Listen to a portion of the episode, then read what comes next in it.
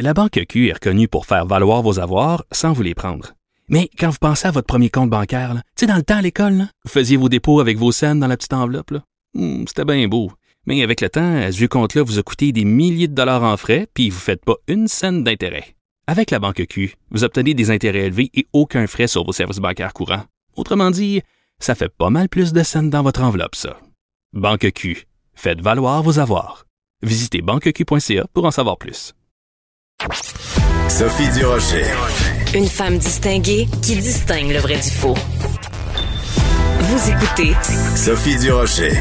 Avant, je l'avais en garde partagée le vendredi. Maintenant, ben, je vais l'avoir juste à moi tous les mardis. Je vous annonce que tous les mardis, Christian Rioux va être chroniqueur euh, à l'émission. Christian Rioux, qui est correspondant à Paris pour le quotidien Le Devoir et collaborateur à Cube Radio. Bonjour, Christian. Euh, bonjour Sophie, je vous entends, mais j'entends un mince filet de voix. Je ne sais pas si c'est Ah le cas oui? pour vous.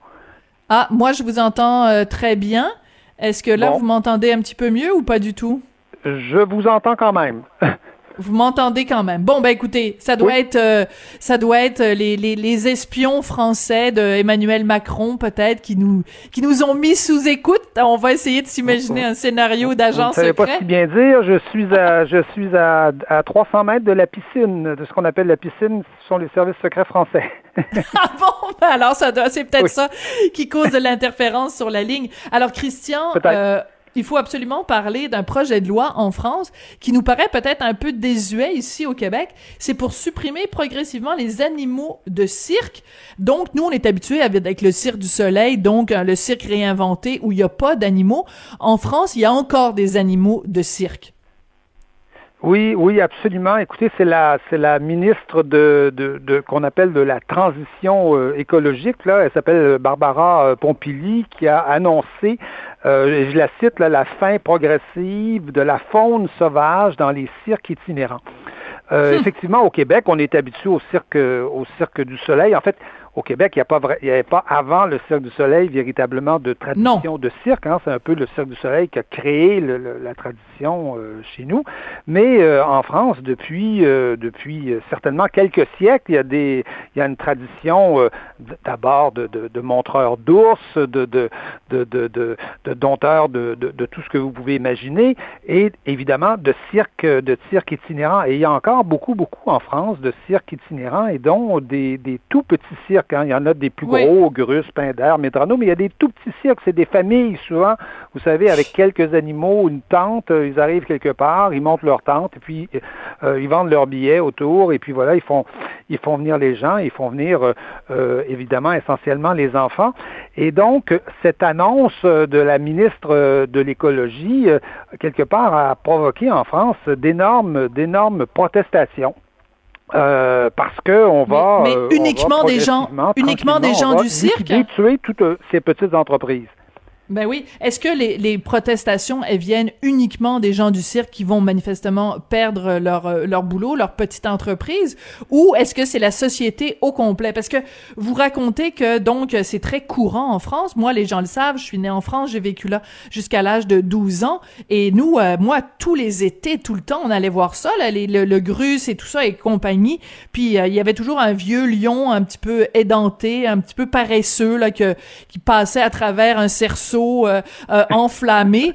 C'était c'était plus ou moins réussi, mais donc euh, ça fait partie de la culture française autant que la baguette et le camembert quasiment. Là. Ah, mais absolument, ça fait vraiment partie de la, culture française. À Noël, euh, vous savez, autour de, autour de la porte de Vincennes, euh, les cirques s'installent là en général. Avant ça, ils s'installaient place de la Nation, un peu plus près du, du centre-ville. Et là, les gens vont pendant un mois, un mois et demi, avec leurs enfants, entre Noël et jour de l'an, un peu avant, vont avec leurs enfants voir, voir les cirques et évidemment voir, voir les animaux. Et euh, je vous dirais que le- le- ces, pro- ces- ces protestations sont assez euh, soulèvent une certaine quand même une certaine sympathie dans la, dans la population, du moins dans les dans les familles, les gens qui ont des euh, qui ont des enfants, parce que les euh, les professionnels, les forains comme on, on les appelle Oui. ici, rappellent que leurs animaux, ils les traitent bien. D'a- D'ailleurs, Hmm. il y a déjà des règlements, des règlements assez assez assez complets sur la façon de traiter les animaux de cirque. Vous savez que les animaux de cirque aujourd'hui ont un carnet de santé. Hein? Hein? OK, donc comme... si vous en avez un, vous, si vos enfants en ont un, mais les animaux de cirque en France, chaque animal de cirque a un carnet de santé qui peut être vérifié par un, par un inspecteur. oui, c'est ça, parce qu'il faut se défaire de l'espèce de cliché là, de, de, de l'animal de cirque euh, qui se fait fouetter, puis qui est euh, dans une cage, puis mal nourri et tout. Euh, donc, c'est, c'est un peu l'argument que les gens utilisent en disant, écoutez, on, on en prend soin comme si c'était nos, nos propres enfants quasiment. Là. Absolument, absolument. Et c'est ce que disent les, les, les professionnels euh, du cirque. D'autant plus que, vous savez, ces animaux euh, sont pour l'essentiel à peu près tous nés en captivité. Hein. Euh, il y a même des espèces parmi ces animaux-là qui n'existent plus dans la nature. On pense aux tigres blancs, par exemple. Ah oui? Les tigres blancs n'existent qu'en captivité. On peut les voir dans un cirque ou on peut les voir dans, dans, un zoo, mais dans la nature, ils sont, ils sont disparus. De... La preuve hmm. qu'ils ont probablement été plus maltraités dans la nature que que finalement euh, que finalement dans leur cage ou dans ou dans leur cirque. Et oui, parce que il y, a quelques prédateurs, il y a quelques prédateurs quelque part domestiques là qui sont euh, qui sont habitués à l'homme. Oui, ben tout à fait. Alors, ce qui est intéressant dans ce dans ce projet de loi là pour éliminer les animaux de cirque, c'est qu'il n'y a pas que ça. Il y a aussi même les dauphins dans les aquariums, et ça c'est quelque chose qu'on peut comprendre nous comme comme québécois parce que quand on s'en va euh, dans le sud, quand on s'en va en Floride, quand on s'en va bon dans, même euh, je pense même à l'aquarium de Québec, si je me trompe pas, il y a, il y a des spectacles qui impliquent les animaux. Donc c'est c'est ça fait partie du projet de loi. Ça aussi ce serait éliminé. On n'aurait plus le droit de faire de spectacles, euh, d'utiliser pour le divertissement quelque animal que ce soit. Oui, absolument. Donc, les, les, les, dauphins, enfin, qui sont considérés comme des, comme des animaux sauvages, donc, euh, et les orques aussi, parce que des spectacles avec des orques seraient, euh, seraient interdits euh, progressivement. Et vous savez qu'il y a des, il y a des espèces de, de parcs marins qui, qui vivent largement, qui sont des espèces de zoos hein, pour un peu les, les, les, les, les poissons, les, les, dauphins, les orques, et, et qui vivent essentiellement grâce à, et qui attirent les gens grâce essentiellement à ces, à ces spectacles de dauphins dauphins.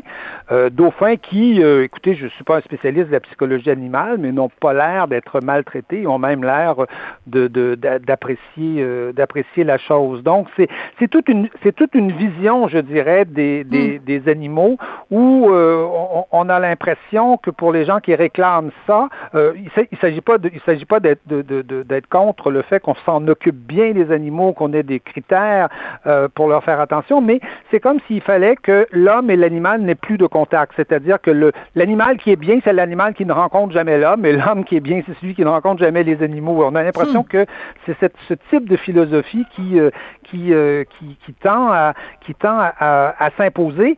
Or, euh, la vie des hommes, la vie, la vie humaine implique le contact avec des, avec des, animaux. Ça peut, ça peut être la chasse, mais ce sont aussi des animaux domestiques. Hmm. Et les cirques, en, tout cas, expriment, et c'est peut-être pour ça que les enfants aiment tant ça, expriment une façon aussi de, de découvrir, euh, de découvrir l'autre. Hein. On parle beaucoup de l'autre aujourd'hui avec un A majuscule, mais l'autre aussi, c'est l'animal.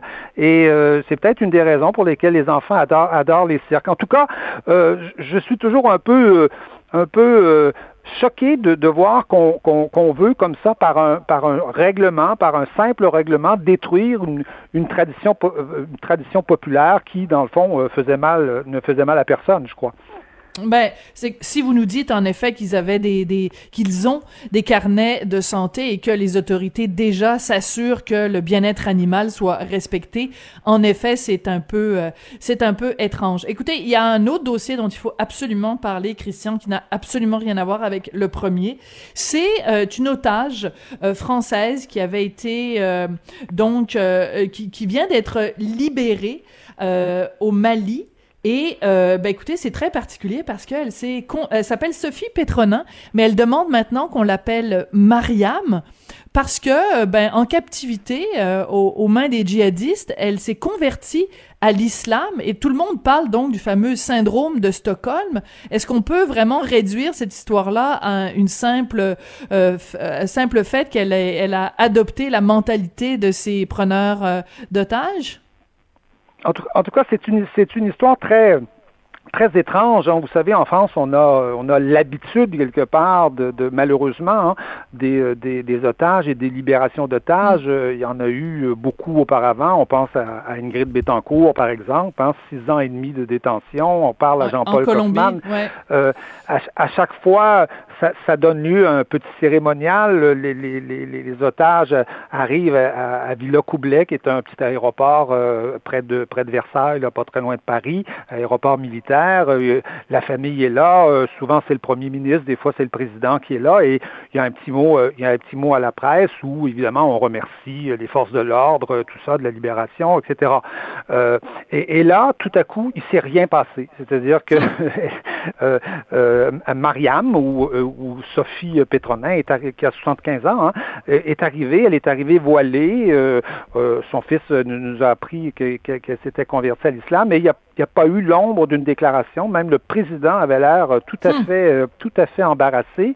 Et en entrevue, euh, Madame Pétronin avait, avait refusait de parler de ses geôliers. Hein. Elle parlait de ou, de ou même de djihadistes. Elle disait qu'elle a qu'elle a perçu sa, sa, sa, sa détention comme une retraite spirituelle. Et euh, c'est comme ça qu'elle qu'elle dit. Elle dit ils ont pris soin de moi. Euh, alors que, alors qu'on sait qu'ils ont qu'ils ont euh, une de ses une de compagnes qui a été détenue avec elle, qui s'appelait Béatrice Stockley, qui était qui était suisse, a été exécutée elle à bout portant euh, par balle et, et, Madame Pétronin le, raconte d'ailleurs. Donc on, on, est on est un peu interdit hein, devant euh, devant cette, cette façon de réagir. Et Mme Pétronin veut retourner absolument euh, là-bas. Euh, d'ailleurs, en, en, 2012, il y avait une tentative, une première tentative de, de, de, de kidnapping qui avait échoué à ce moment-là. Celle de 2016 s'est produite. Et là, Mme Pétronin veut retourner sur place le plus, le plus rapidement possible, sachant fort bien que le danger d'un nouveau, d'un nouveau kidnapping est évidemment très important. Mais ça, pose euh, toute une question aussi pour l'État français parce que euh, donc euh, les, les, otages français donc ont été libérés parce que en échange, bon, il y a des djihadistes qui ont été qui ont été libérés et il y a sûrement aussi euh, des quelques petites sommes euh, qui ont été euh, versées aux, aux, djihadistes pour permettre la libération de cet otage français.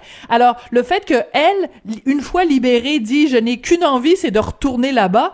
moi, si j'étais le gouvernement français, je me prendrais la tête entre les deux mains et puis je serais complètement découragée. Quel message ça envoie aux ravisseurs que quelqu'un qui est libéré dit ben j'ai juste une envie c'est d'y retourner. Ben voyons donc. Ben, c'est probablement ce que ce qu'est en train de faire le, Quai d'Orsay notamment derrière des, portes closes sans qu'on le sache parce qu'en effet euh, euh, la libération on sait que la libération euh, sa libération pour une pour un otage pour madame Pétronin on a libéré 200 prisonniers politiques et on parle on parle d'un montant évidemment qui sera jamais confirmé parce que ces choses-là sont jamais confirmées par le par le par l'État français mais on parle à peu près de 10 millions d'euros alors on, on imagine euh, on imagine que la, la, la, guérilla, le, le, le, djihad qui se mène actuellement euh, au Mali, hein, et qui pourrait, si la France n'était pas là, qui pourrait mener à la création d'un État islamique, d'un nouvel État islamique. Mm-hmm. On en a eu un en Syrie, on pourrait en avoir un au Mali demain matin si les, si les soldats français n'étaient plus là.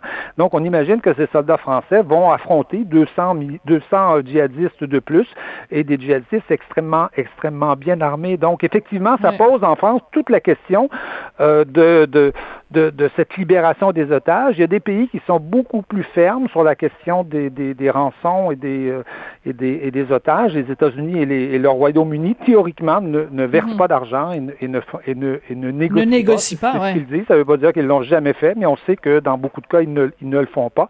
Est-ce que la France devrait adopter ce, ce type d'attitude? En Europe, on est plus, euh, je dirais, plus enclin à tout faire pour libérer euh, euh les citoyens, mais ça pose en tout cas toute la question, je dirais, de, aussi de la solitude dans laquelle la France se retrouve dans cette région du monde, parce que mm. euh, la plupart des, des, grands pays qui ont des armées, qui ont, qui ont, qui ont des militaires, ne s'intéressent pas à cette région du monde. Or, c'est un immense territoire, c'est un vaste territoire qui va de la Libye euh, au Mali, où il se passe à peu près n'importe quoi, et on pourrait demain matin voir des États islamiques se, se recréer à cet endroit, euh, dans, dans, dans ces endroits-là. Et voilà, et c'est d'autant plus important justement euh, qu'il y ait une présence, qu'il y ait une présence française. Et j'ai une pensée évidemment pour, tu sais, les militaires français là qui sont là-bas et qui combattent les djihadistes, puis qui voient la fille à peine libérée qui dit oh ben ils ont été super gentils avec moi. Elle les appelle même mes enfants puis elle a juste une envie, c'est d'y retourner. C'est vraiment une histoire rocambolesque, très bien racontée. Merci beaucoup, Christian Rioux, puis on va se retrouver euh, mardi prochain. Christian Rioux, donc, est correspondant à Paris pour le quotidien Le Devoir et un très heureux collaborateur à Cube Radio. On adore l'avoir avec nous. Merci, Christian.